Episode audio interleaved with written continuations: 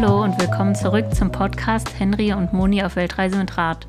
Beim letzten Mal haben wir euch ein bisschen mitgenommen auf unsere ersten, äh, zu unseren ersten Erfahrungen mit den Warm Showers, die wir gemacht haben. Das waren ja dann die ersten Begegnungen quasi auf der Reise. Die erste Woche waren wir ja eher nur unter uns. Und heute soll es darüber gehen, wie wir dann unsere ersten anstrengenden Passagen gemacht haben, und zwar unseren Aufstieg zum Gotthardpass. Nach unserem Ruhetag in Stanz waren wir wieder ganz frisch in den Beinen. Ähm, bei Julian und Natalie haben wir noch ein paar Tipps mitbekommen, wo wir eventuell auf dem Berg, wenn wir es nicht direkt an einem Tag schaffen, ähm, einen Wildcampingspot suchen könnten und unser Zelt aufstellen können. Und somit waren wir dann total motiviert. Wir hatten zwar keine Bleibe für die Nacht, aber das hat uns dann sogar noch weniger ähm, Stress gemacht, weil wir einfach wussten, wir können uns Zeit lassen, wir können die Kraft, die wir haben, nutzen und einfach den ganzen Tag schön den Berg aufstrampeln. So, aber zunächst ähm, von Stanz mussten wir erstmal eine Fähre über den Vierwaldstätter See nehmen und dann auch noch eine kleine Passage über das Flachland ähm, vor dem Gotthardpass. Und das war eine richtig schöne Strecke und zwar genauso, wie man sich die Schweiz halt vorstellt die Berge überall, weite Bauernhöfe, ein paar Weiden mit Kühen und also richtig schön. Wir hatten auch super gutes Wetter und ähm, so sind wir dann erstmal auf diese Route gestartet. Eigentlich wollten wir um 8 Uhr die Fähre nehmen, sind aber irgendwie morgens auch nicht so in die Pötte gekommen. Wahrscheinlich, weil es einfach gemütlich ist, wenn man so eine Unterkunft hat. Und ja, dann sind wir irgendwann losgefahren und gegen 10 Uhr ähm, ist dann gerade die nächste Fähre weggefahren. Also hatten wir dann erstmal ein bisschen Ruhe und ähm, haben dann noch mal eine Stunde ungefähr an der Fähre gewartet, bis die nächste kam und haben dann einfach nur ja die Aussicht über den Vierwaldstätter See genossen. Die war richtig schön und haben gewartet, bis die nächste Fähre kommt. Vielleicht noch mal was zum Gotthardpass. Ähm, wir sind ungefähr auf 450 Metern Höhe gestartet in Stanz und der Gotthardpass, der geht bis auf ähm, 2106 Metern Höhe. Also wir hatten uns für den Tag echt viel vorgenommen. Und so haben wir dann, wie gesagt, erstmal mehrere Kilometer einfach über das flache Land genossen mit der schönen Aussicht und ähm, ja, einfach das Fahrradfahren. Haben uns auch gefreut, dass wir wieder auf dem Sattel sitzen können. Irgendwie ist das mittlerweile immer so, wenn man ein Päuschen macht, dass man sich wirklich wieder richtig drauf freut, auf das Rad zurückzukommen. Und ähm, als es dann langsam berghoch ging, da hatten wir leider nicht so einen Fahrradstreifen, wie das oft an, entlang der Straße ist, ähm, mussten also quasi mit den Autos die Straße teilen. Und deshalb haben wir uns dann zusätzlich noch ein bisschen mehr ausgerüstet, Helme angezogen und ein, eine Warnweste, damit wir wenigstens dann gesehen werden, wenn wir schon so langsam den Berg hochstrampeln. Ja, so ging das dann eine, äh, eine lange Zeit bergauf immer weiter gestrampelt, gestrampelt, gestrampelt, zwischendurch mal ein Päuschen gemacht und ein bisschen Energie getankt mit ein paar Snacks und dann sind wir immer weiter gefahren. Die ähm, Landschaft, die ist richtig schön entlang der Berge bergauf, aber manchmal ja, geht es dann wirklich nur darum, dass man weiterkommt im letzten Gang und äh, immer weiter strampelt. Verrückterweise gibt es dann echt noch irgendwelche Rennfahrer, die es schaffen, an einem vorbei zu cruisen. mit einem richtigen Tempo. Und ja, was soll man sagen, wir hatten ziemlich viel Gepäck. Ähm, mein Fahrrad wog am Anfang der Reise ungefähr 36 Kilo und Henrys ähm, Fahrrad wog ungefähr 38 Kilo. Und ja, mit den zwei Kilos, die wir heimgeschickt hatten, haben wir also trotzdem noch ähm, genug Gewicht gehabt, das wir mitgenommen haben. Ja, Julian und Natalie hatten uns noch eine coole Geschichte mit auf den Weg gegeben, die auch quasi auf dem Gotthardpass ähm, spielt. Und zwar zwischen der Stadt Göschnen und Andermatt gibt es eine Schlucht, die nennt man die Schöllenen-Schlucht. Und dort ist in der Tiefe ein reißender Fluss. Ähm, die geht einfach steil richtig tief bergab.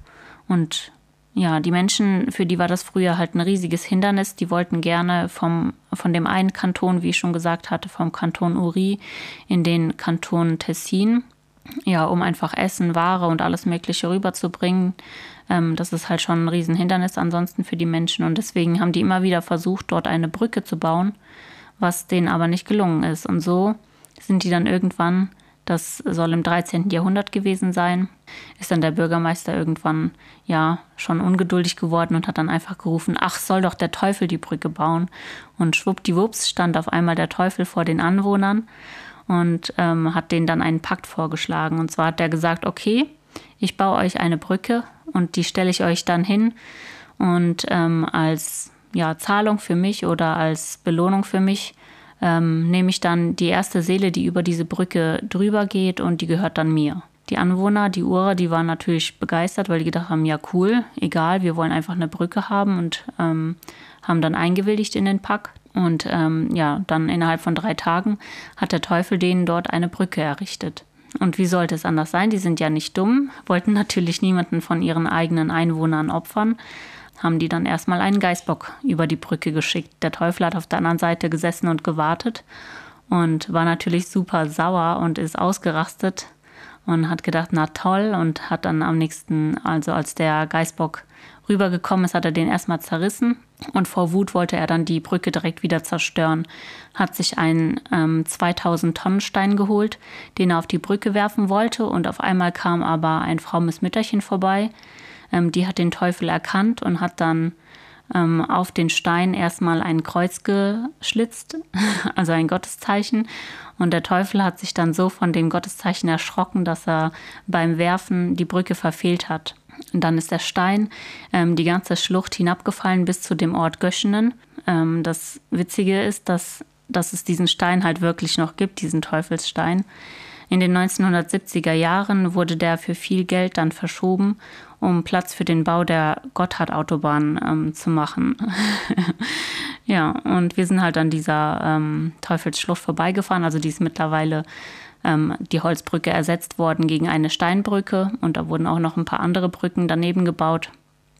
Und das war natürlich für die Schweiz dann eine große Errungenschaft, einfach, dass der Tessin jetzt mit Uri ähm, verbunden ist und man ja diese Schlucht passieren kann.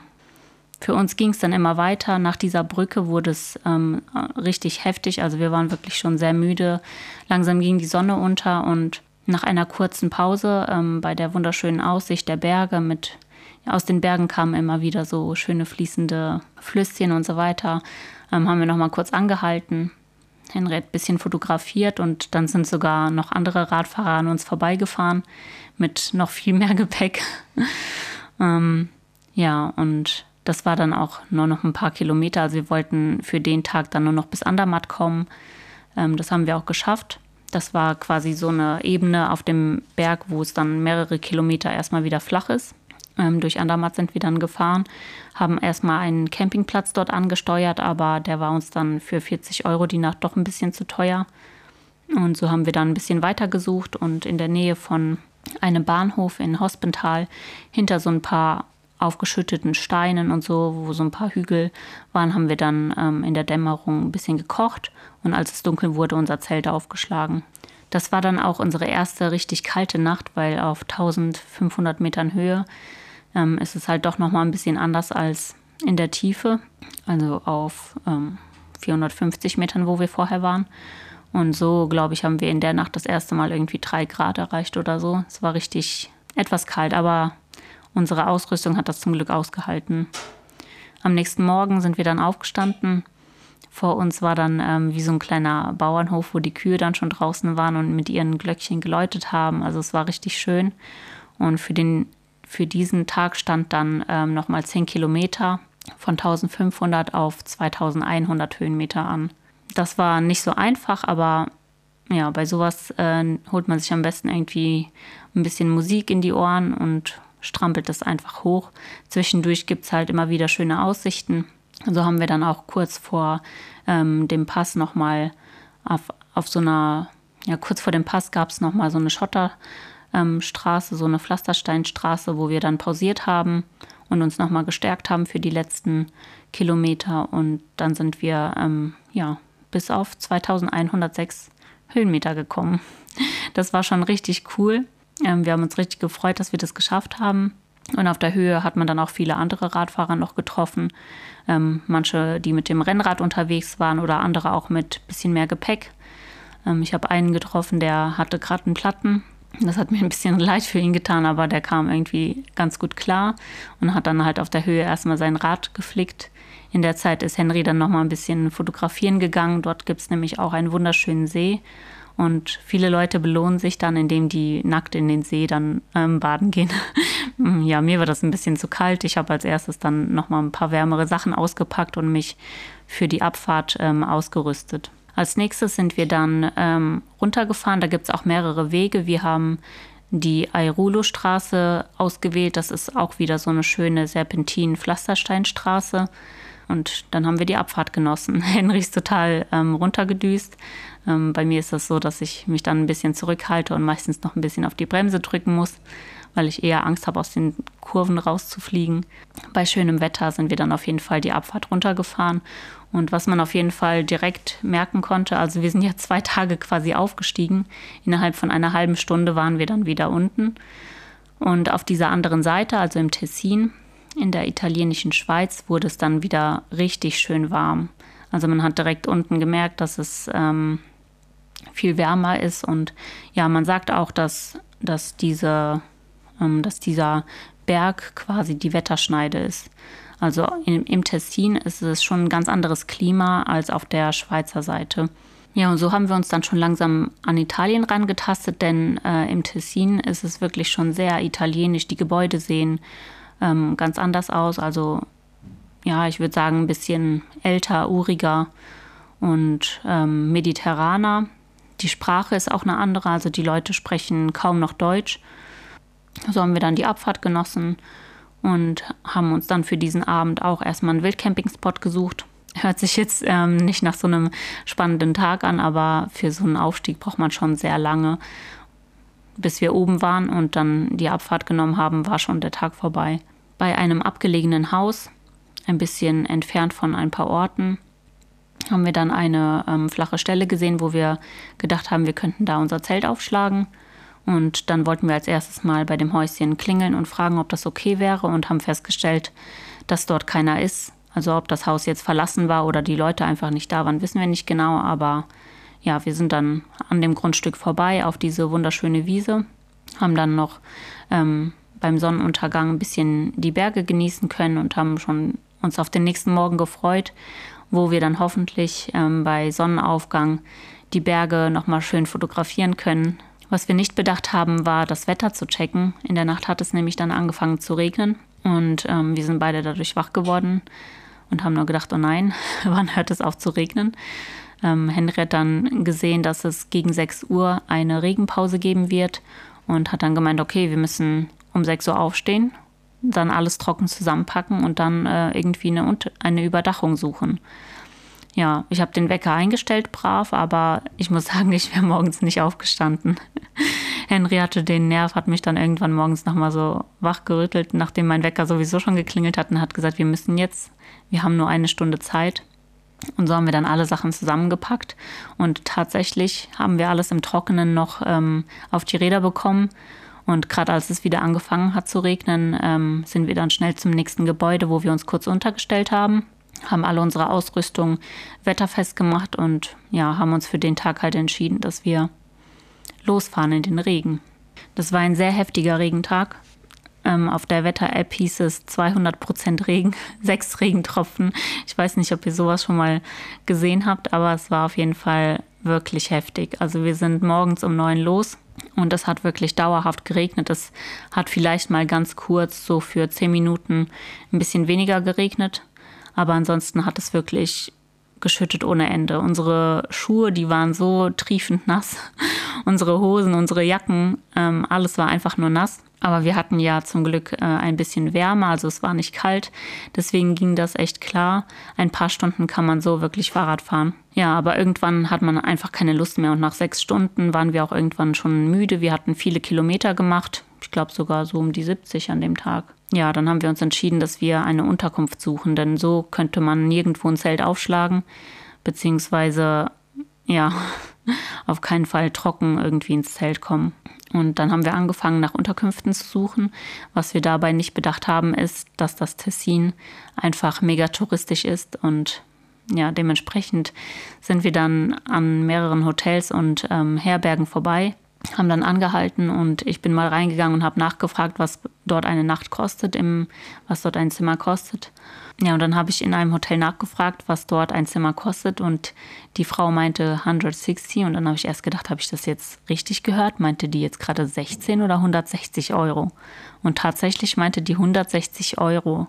Ich bin fast vom Stuhl gefallen und dann ähm, ja rausgekommen, habe Henry gesagt, ja 160 Euro. Und er meinte, nee, das machen wir nicht. Wir fahren weiter. Und dann haben wir weiter gesucht und geschaut und mehrere ähm, Hotels nochmal angefragt. Das Problem war, dass wir kein Internet hatten und deswegen nicht ähm, richtig schauen konnten. Und ja, die anderen Unterkünfte waren ungefähr in derselben Preisklasse, mal 120, mal 140, aber auf jeden Fall super teuer. Ähm, irgendwie haben wir dann noch gemerkt, dass es auf der Landkarte dass, ähm, ein Campingplatz angezeichnet war. Dann sind wir nochmal dahin gefahren. Da habe ich dann ähm, nochmal nachgefragt, was eine Unterkunft, also die hatten auch so Bungalows, was dort ein Bungalow kostet. Und die haben dann gesagt, ja, für eine Nacht 88 Euro plus irgendwie nochmal 12 Euro, weiß ich nicht, was das war. Und ähm, Reinigungsgebühren. Ja, dann bin ich wieder zu Henry, habe gesagt, ja, guck mal hier, so und so. ähm, wären dann ungefähr 100 Euro plus halt Reinigung. So viel wird das ja nicht sein. Und dann ja, waren wir beide einfach schon so müde und fertig, dass wir gesagt haben, ja, kein Ding, das nehmen wir jetzt auf jeden Fall für heute. Sind dann in das Bungalow und ähm, haben uns einfach nur gefreut, dass wir endlich wieder ein trockenes Dach über dem Kopf hatten. Ein bisschen Wärme, dort gab es sogar eine Küche, das heißt, ich konnte dann noch kochen. Wir haben erstmal schön warm geduscht und alle unsere Sachen dann aufgehängt, dass die trocknen. Ähm, außerdem war unsere ganze Ausrüstung total zugematscht, also von den ganzen Wegen und so waren die Räder wirklich auch sehr dreckig. Da hatten wir dann die Möglichkeit, nochmal die Räder richtig sauber zu machen. Also wir haben es richtig genossen, einfach ja in der Wärme zu sein und den Regentag überstanden zu haben. Am nächsten Morgen bin ich dann zur Rezeption gegangen und habe bezahlt. Ich hätte lieber am Tag vorher nochmal genauer nachgefragt, was genau diese Reinigung gekostet hätte. Denn ähm, das waren nochmal 70 Euro, die drauf gekommen sind. Ich habe dann gedacht, okay, das sage ich Henry jetzt lieber nicht. Der wird eh eine Benachrichtigung auf dem Handy bekommen und dann schon ja, die Tage sehen, was das gekostet hat. Und es hat ein bisschen gedauert. Dann hat das tatsächlich irgendwann gesehen und mich einfach nur gefragt, ähm, ist, das, ist das jetzt wirklich wahr?